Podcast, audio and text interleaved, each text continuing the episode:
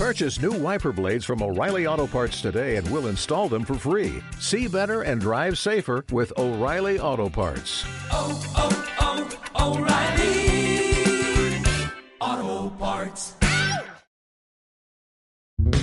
Hola y bienvenido a Historias con Motivo, un podcast que busca crear una comunidad en donde podamos aprender acerca de las discapacidades y explorar diversos temas junto con múltiples invitados que nos ayudarán a cuestionarnos y entender mejor cosas que nunca antes nos habíamos preguntado.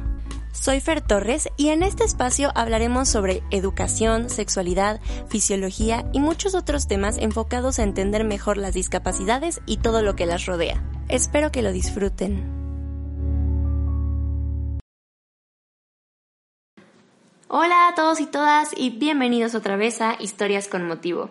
Me da muchísimo gusto tenerlos conmigo el día de hoy, que me estén escuchando y especialmente en este capítulo porque es un capítulo un poco ah, diferente y con una temática que creo que es muy importante. Estamos hoy a 10 de marzo y pues como saben, el día lunes fue 8 de marzo, que es el Día de la Mujer, y el día martes fue 9 de marzo, que desde el año pasado es el Día del Paro. Y pues bueno, creí importante dedicar un capítulo completo a hablar un poco sobre la discapacidad y las mujeres. Creo que tenemos, uh, durante el paso de los años hemos tenido un poquito y le hemos dado un poquito más de importancia al feminismo a las mujeres en general y a romper pues con muchos estereotipos que se tiene sobre lo que es o lo que debe de ser una mujer. También ha sido un tema súper clave y súper importante por tanto feminicidio por el que estamos rodeados y pues bueno, qué mejor que que tomar acción, ¿no? Desde diferentes perspectivas, de diferentes maneras, cada quien ha manejado su feminismo desde perspectivas muy radicales o no tan radicales. Y pues creo que son temas que antes tal vez no se hablaban tanto, que tal vez no tenían como, como tanto auge o que no se creían tan importantes. Y pues últimamente le hemos dado muchísima más importancia, ¿no? Hemos, hemos crecido en ese aspecto de, de entender que el hablar de la mujer no nada más es hablar de pues de su belleza o los roles que ha cumplido hasta el momento o los roles que está cumpliendo ahora, sino también pues de pues de las partes difíciles, de las partes fuertes, de la discriminación por género, de, como decía, de los feminicidios, de la desigualdad salarial, de todos esos aspectos. Y creo que un aspecto que se ha dejado muchísimo de lado es el la relación que existe entre la discriminación por género y la discriminación por discapacidad. Y bueno, el día de hoy no tengo un invitado o invitada conmigo, solo estoy yo. Y quiero platicar un poquito, preferí hacerlo sin invitados para que pudiéramos hablar un poquito más poquito más desde mm, los datos y desde entender un poco cuál es la situación que se vive hoy y por qué este tema es súper importante. Y tal vez más adelante podamos hablar sobre la perspectiva o la historia de alguna persona con una discapacidad que nos cuente si ha existido o ha vivido esta discriminación doble, ¿no? Pero bueno, em, primero que nada quiero mencionar que la discapacidad constituye la minoría más numerosa y desfavorecida del mundo. Entonces, pues ya ahí estamos tomando en cuenta que existen tantas minorías y que esas minorías han sido relegadas de muchas cosas y que pues esta es la minoría más numerosa, es decir, que hay muchísimas personas que tienen discapacidad en el mundo. Estos eh, datos que les voy a compartir son datos de, mm, la UNAM, eh, que nos dice que pues hay muchísimas personas que están siendo discriminadas por su discapacidad, sea cual sea el tipo de discapacidad, ¿no? Porque estos números incluyen desde personas que tengan alguna discapacidad motriz, alguna discapacidad cognitiva, etcétera, ¿no? Entonces, pues creo que es súper importante tomar eso en cuenta, que tal vez eh, si eres una persona con alguna discapacidad que me escucha o eres una persona lo que se le conoce regular quien me escucha, pues no sé, tal vez si tienes alguna discapacidad te sientes solo, tal vez sientes que no hay nadie que se parezca a ti o no te sientes identificado. O si eres una persona regular, más bien te vas por el lado de que pues no te ha tocado vivirlo, ¿no? No te ha tocado verlo, entonces crees que no existe. Pero no, es más bien que es una minoría a la que se le ha dejado muy de lado y que todavía no tiene tanta representación, que como hemos mencionado ha crecido mucho, pero, pero que todavía no tiene su espacio bien marcado dentro de nuestra sociedad.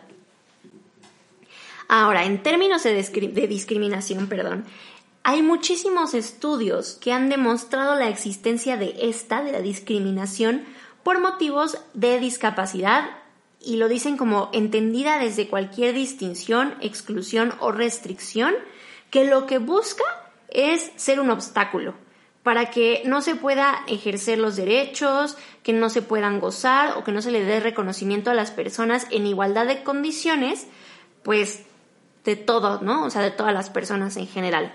Entonces, existe eso, pero no hay muchos estudios, o casi es algo nulo, los estudios referidos a la discriminación en sexo, ¿saben? O sea, hablan de discapacidad y hablan de discapacidad en general. Y a lo mejor de repente se divide un poco en si son discapacidades cognitivas o si son discapacidades motrices. Pero pocas veces se le da distinciones como es el género. Y es algo súper, súper importante. Tenemos que entender obviamente que hombres y mujeres con discapacidad pueden ser sujetos a una discriminación, pero hablemos de que las mujeres tienen una mayor desventaja porque pueden subir una doble discriminación, que es lo que decíamos, o sea, no nada más te discrimino por ser mujer, sino que te discrimino por tener una discapacidad. O no nada más te discrimino por tener una discapacidad, sino que te discrimino también por ser mujer, ¿no? Porque pues también es importante entender que a veces una viene antes de la otra, ¿no? O sea, puedo querer una persona que, no sé, ofrecer un trabajo y decir que no tenga ninguna discapacidad, pero que sea, o sea, pero puedo aceptar a mujeres. O al revés, puedo no aceptar a mujeres, pero aceptar que tenga una discapacidad. Entonces, a veces viene una antes que la otra, pero sí pueden estar conectadas, sí pueden estar ligados. Y muchas de estas como aspectos en los que se puede ligar vienen desde los roles, como decía al principio, que se supone que debe de cumplir una mujer. Por ejemplo, sobre todo en México, la mujer tiene como este rol de, de cuidar, de pues eres la mamá, entonces te quedas en casa y cocinas y bueno, todo lo que nos ha pintado la sociedad. Y entonces, como mujer con una discapacidad, si a ti te toca ese rol y recae todo eso sobre ti, pero no puedes hacerlo, pues, ¿qué piensa la sociedad de ti, no? Y ahí hay una discriminación. Eh, las mujeres con alguna discapacidad que por alguna razón no pueden o no deciden reproducirse, entonces ya tienen esa doble discriminación. O las mujeres que quieren salir a trabajar, que tienen una discapacidad, y les dicen, ¿por qué no mejor vas y te dedicas a tu casa? O sea, entonces no sé si me explico, pero hay tantos lugares de donde puede venir esa discriminación. Ahora, pensemos que en, el, en México y en el mundo hay como muchísimas trabas como mujer para realizar ciertas actividades o ciertas cosas. Ya sea trabas desde cosas súper fuertes y como súper obvias hasta cosas como que están súper bajo del agua. Y agreguémosle a estas trabas y estos obstáculos pues el que además tengas una discapacidad y al revés. Hay muchísimos obstáculos y barreras sociales que evitan que se puedan ejercer los derechos y las responsabilidades de las personas con una discapacidad. Entonces, juntamos estos dos aspectos y tenemos un mundo lleno de nos, lleno de barreras, lleno de cosas que pues pueden evitar que las personas em, apliquen al 100% sus capacidades.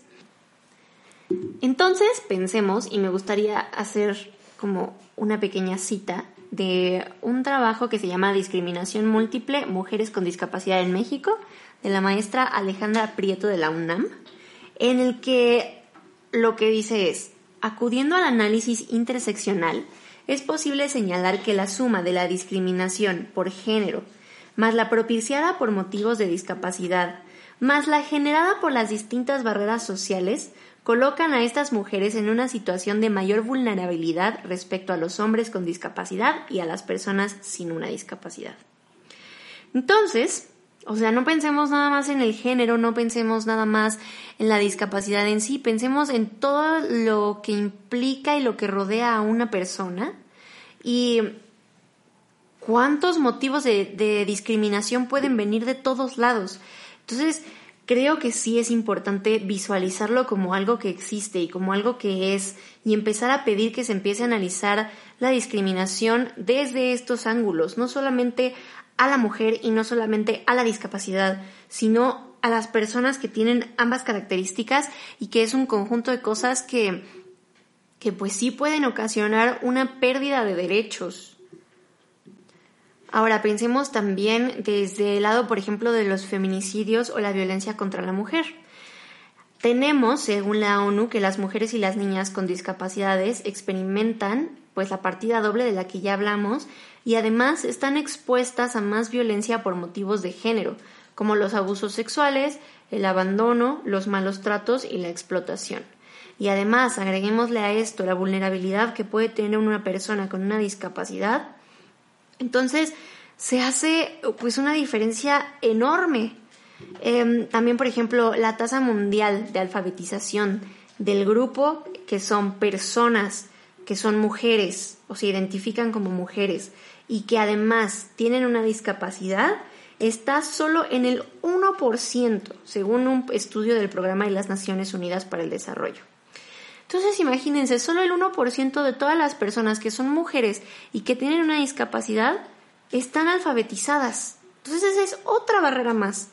Entonces sí me gustaría dejar como una pequeña reflexión de qué es lo que podemos hacer, cuál es el granito de arena que podemos poner desde nuestra vida, desde nuestras familias, desde lo que le enseñamos a los hijos, a la gente de nuestro alrededor o lo que le decimos a, nuestras familias con respecto a la discriminación tanto por género como por una discapacidad. Creo que, como lo hemos comentado varias veces en el podcast, todo viene desde la desinformación. El primer paso es informarnos. Y si ya estamos informados, pues empezar a ayudar a informar a la gente. Y pues una vez que nos informamos, empezar a romper un poco con, con lo que ya conocemos, ¿no? Con las ideas que ya tenemos. Hay cosas que, que llevamos tan arraigadas que va a ser muy difícil, pues como de construirlas, pero que se puede. Y si deconstruimos esas ideas, pues poco a poco va a ser más fácil llegar a, a espacios que de verdad sean equitativos o que sean igualitarios. Entonces, pues eso es lo que yo quería dejarles con este capítulo. Eh, más que nada una reflexión eh, a poner cada quien un poco de nuestra parte para seguir luchando en contra de estas discriminaciones y que no se quede nada más como algo en el olvido. Además de, pues, concientizar y hacer visible el grupo que es las mujeres con discapacidad y entender que no es otro grupo más, y que no tienen la misma discriminación que el grupo de hombres con discapacidad, que sí hay una diferenciación. Y bueno, me encantaría escucharlos si tienen alguna historia que quieran contar, ya sean hombre o mujer, de discriminación o ya sea por género, ya sea por discapacidad. Si tienen algún comentario o cualquier cosa que quieran compartir conmigo, estamos en redes sociales Pueden encontrarnos en Instagram como historias.conmotivo, en Facebook como historias con motivo o pueden escribirnos a el mail de historias.conmotivo.gmail.com y pues ahí estaré recibiendo los comentarios y cualquier cosa, pues a lo mejor podremos armar un capítulo padrísimo en el que hablemos sobre estas historias de discriminación y sobre qué acciones podemos tomar. Me encantaría escuchar qué acciones han tomado en su vida diaria qué acciones han tomado un poco más allá de su vida diaria, cosas como más complejas y pues cuáles son sus historias y ojalá la puedan compartir conmigo. Y pues bueno, espero que, se lleven algo bueno de este capítulo, que lo hayan disfrutado mucho. Eh, gracias por estar conmigo y nos vemos en el siguiente capítulo. Bye.